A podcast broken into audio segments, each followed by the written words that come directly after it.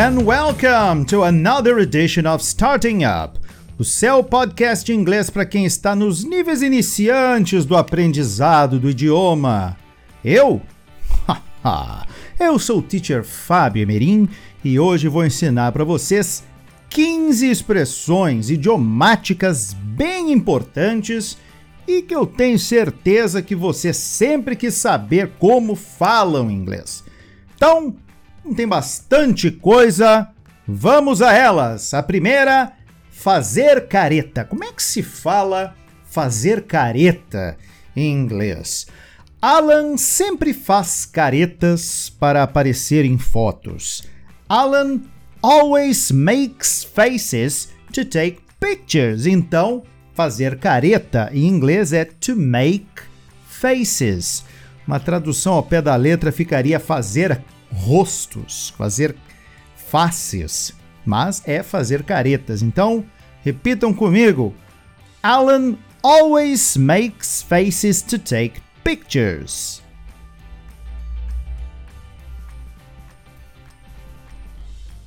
Very well. Quem nunca fez careta para Eu até hoje faço careta. Ah, o pessoal pensa que a minha cara é dessa forma, mas não, é porque eu estou fazendo careta. Número 2. Fazer uma visita. Como é que se fala fazer uma visita em inglês? Se fala to pay a visit, pagar uma visita. Olha só que coisa maluca, né? Pois é, assim que se fala. Fazer uma visita em inglês, to pay a visit. Já está na hora de eu fazer uma visita para os meus pais. It's about time I paid my parents a visit. Vocês percebem, que eu, eu, eu separei. Pay a visit, pay my parents a visit. sorry, sorry. Um pouquinho de pigarro, mas vamos lá. Eu vou falar para vocês então uma frase que de repente pode ficar um pouquinho mais simples. Why don't you pay us a visit? Por que você não nos faz uma visita? Why don't you pay us a visit? Também pode ser eu vou lhe fazer uma visita. I will pay you a visit. I will pay you a visit. Então, vamos repetir comigo? Eu vou te fazer uma visita. I will pay you a visit.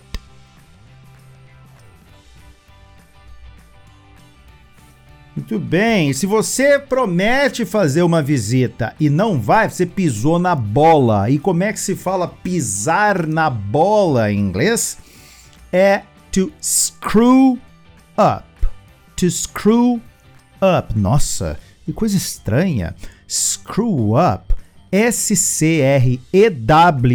e depois up. To screw up. E que pode ir para o passado. Eu pisei na bola I screwed up. A gente adiciona o ed, porque ele é um verbo regular. I screwed up. Por exemplo, adivinha só, eu pisei na bola de novo. Guess what? I screwed up again. Então, eu pisei na bola de novo. I screwed up again. Vamos repetir? I screwed up again. Good, good, good, good. Let's take a look at the next one. Number 4, número 4. Pneu careca. É, pneu careca. Eu quiser dizer, por exemplo, não posso pegar a estrada com esses pneus carecas. I can't hit the road with these worn out tires. Olha como é que é então a expressão pneu careca. É pneu gasto pneu usado demais. Então, anotem aí. Eu vou deixar todas essas expressões escritas na descrição do episódio, tá? Porque eu sou bacaninha. Mas não custa nada eu dar aquela soletrada básica. Worn out tire é W-O-R-N tracinho O-U-T de out. Então, worn out, a gente lê juntinho, a gente junta como se fosse uma palavra só, worn out. E depois, pneu em inglês, que é T-I-R-E. Tire. Tire. Então, pneu careca em inglês, worn out tire. E pode grudar o T do out com o T do tire. Worn out tire.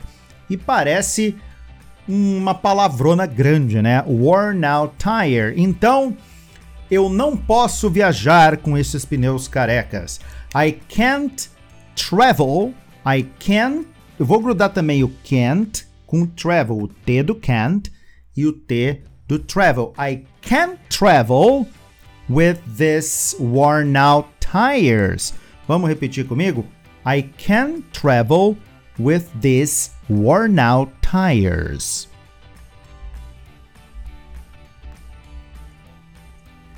E para você, meu amigo, minha amiga que já dedurou alguém. Oh, que feio dedurar alguém. Quem nunca dedurou o irmão, a irmã, o primo, a prima, aquele professor. Não, não deve dedurar professor.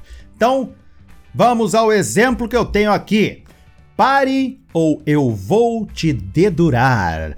Pare ou eu vou lhe dedurar. Né? Pare, senão eu vou te entregar. Eu vou lhe dedurar. Como é que fica em inglês? Stop or I'll tell on you. Por quê? Porque dedurar em inglês é to tell on. To tell on. To tell on alguém. Eu vou dedurar você. I'm going to tell on you. Eu vou dedurar o meu amigo. I'm going to tell on my friend. Eu vou dedurar a minha irmã. I'm going to tell on my sister. Então, vamos repetir comigo. Pare ou eu vou lhe dedurar. Stop or I will tell on you.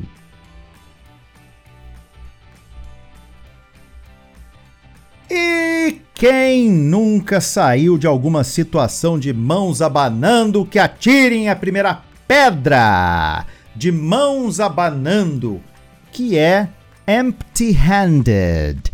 Empty-handed, como se fosse de mãos vazias. Eu saí daquela empresa de mãos abanando. I left that company empty-handed. Empty-handed. Então, vamos repetir essa triste passagem da vida de algumas pessoas. Eu saí daquela empresa de mãos abanando. I left that company empty-handed. Very, very, very well. Vamos para número 7. Mimar uma criança. Sim, todos os pais corujas. Ou, ou pais coruja. Agora ficou uma dúvida, mas enfim, não vem ao caso. Todo pai ou mãe coruja tem o risco, corre o risco de mimar o seu filho, mimar uma criança. Em inglês a gente tem duas maneiras. Tem uma muito, muito comum de usar também, que é to spoil To, sabe spoiler? Spoil é o verbo estragar, to spoil. Então você pode estragar uma criança, mimar uma criança. To spoil a child. Também tem uma outra que é to pamper, pamper a child. Pamper a child. Olha, tanto faz um ou o outro. O importante é não mimar muito a meninada. Então, cuidado para não mimar seus filhos. Be careful not to pamper your children ou be careful not to spoil your children. Ok? Então vamos comigo. Um ou outro. Vamos ao to pamper, porque ele é mais, acredito, inédito, assim, menos ouvido pela galera. Então, vocês, de repente, ouviram mais to spoil. Então, vamos ao to pamper. Então, cuidado para não mimar seus filhos e vocês vão, vão repetir agora. Be careful not to pamper your children.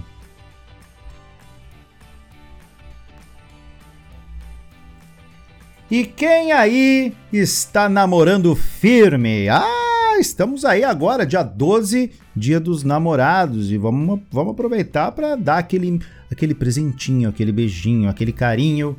Ou se você estiver sozinho, o que que se vai fazer? Todos já passamos por isso, mas namorar firme em inglês, que é realmente aquilo que eu preciso ensinar para vocês, não a namorar firme, mas a como falar namorar firme, é to go steady. To go steady. Eu soube que Mary e Peter estão namorando firme. I was told Mary and Peter are going steady. Uhul. Então, vamos comigo? Vamos repetir? I was told Mary and Peter are going steady.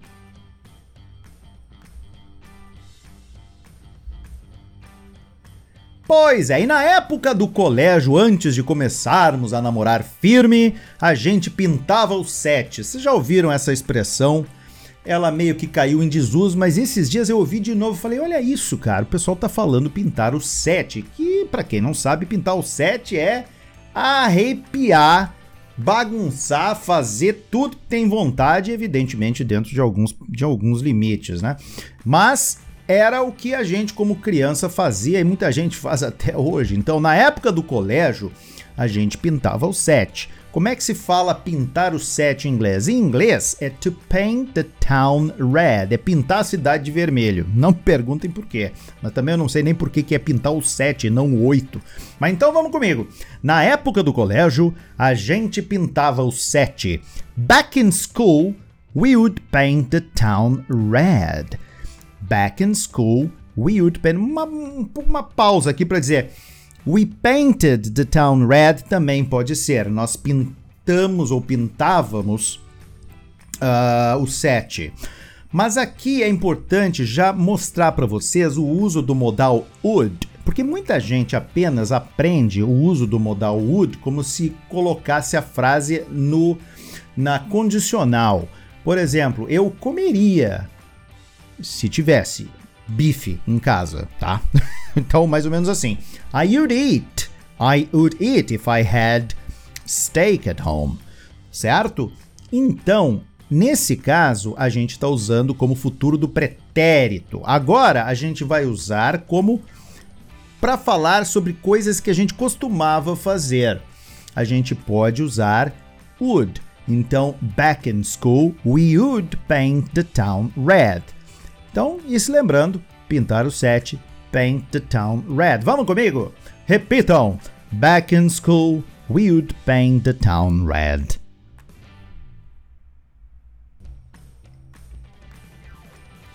E uma reviravolta está acontecendo agora no número 10, na dica 10, na expressão idiomática 10 ou na a gente também tem aqui usando não apenas uh, expressões idiomáticas até, mas termos, palavras que são super curiosas e super utilizadas, como reviravolta. Reviravolta, que em inglês se fala turmoil. Turmoil, T-U-R-M-O-I-L. Turmoil. Após uma incrível reviravolta, a empresa entrou na Ásia. Uhul. After an amazing turmoil, The company broke into the Asian market. Que baita frase, né? Que frase grande, mas eu sei que vocês vão conseguir falar, tá? Então vamos repetir comigo? After an amazing turmoil, the company broke into the Asian market.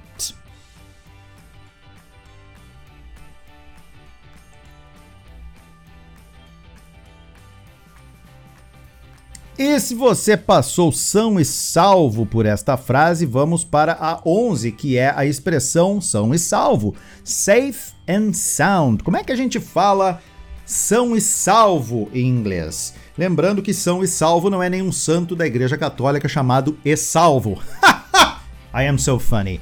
Não se preocupe, ela chegou sã e salva. Don't worry, she has arrived safe and sound. Então vamos repetir comigo? She has arrived safe and sound.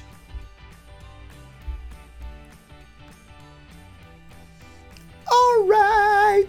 Number 12, mais conhecido como número 12, sair de fininho. Eu saí de fininho antes do discurso, porque vamos combinar que não tem coisa mais chata que discurso.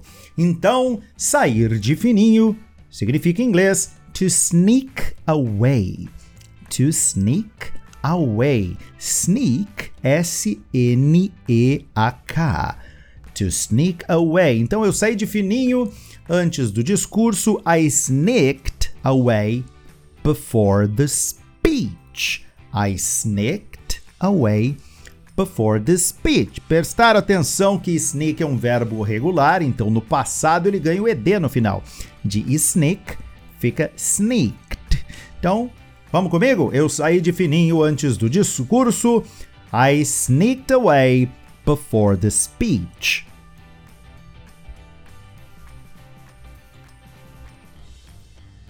E quem nunca teve que retirar o que foi dito? Retirar o que foi dito em inglês, a gente expressa com to take it back. To take it back. Se você não retirar o que disse, vou cancelar a festa.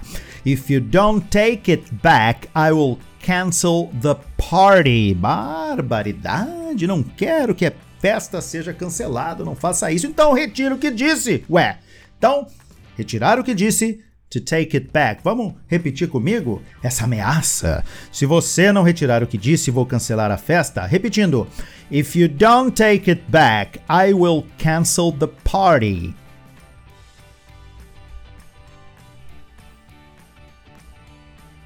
Mesmo que a festa não fosse lá, não se esperasse grande coisa, que sabe aquelas festas que não vão que não vão uma alma viva, certo? Então, como é que a gente fala nenhuma alma viva em inglês?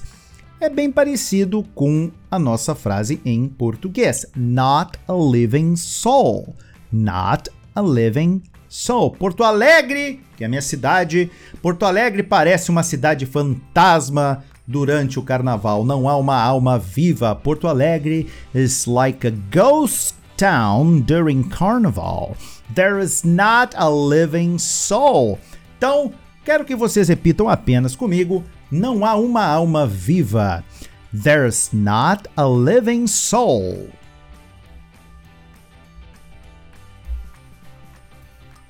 E como quem não chora não mama, vamos terminar hoje com a lista completíssima, esta lista completíssima que eu trouxe para vocês com 15 expressões idiomáticas em inglês.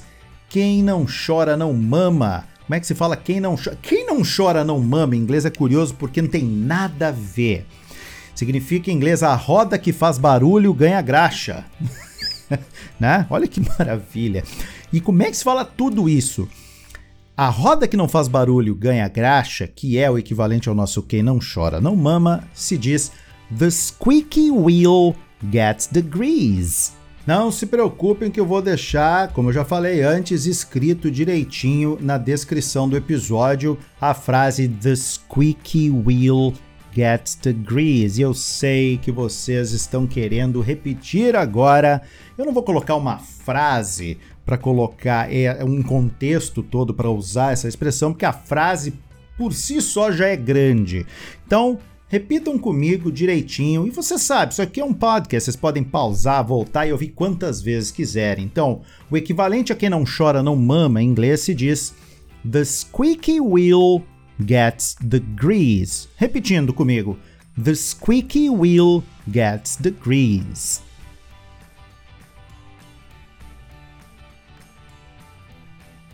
Conseguiram? Ah, eu tenho certeza que sim, porque vocês são espertos demais para não conseguir. Então ficamos por aqui nesse podcast que eu particularmente acho muito legal fazer podcast quando a gente ensina expressões idiomáticas porque elas enriquecem a nossa, o nosso, a nossa conversa, os nossos diálogos em inglês, elas enriquecem o nosso vocabulário e eu sei que vocês gostaram, certo? Então era isso. Eu fico aqui, vocês ficam aí and See you next time!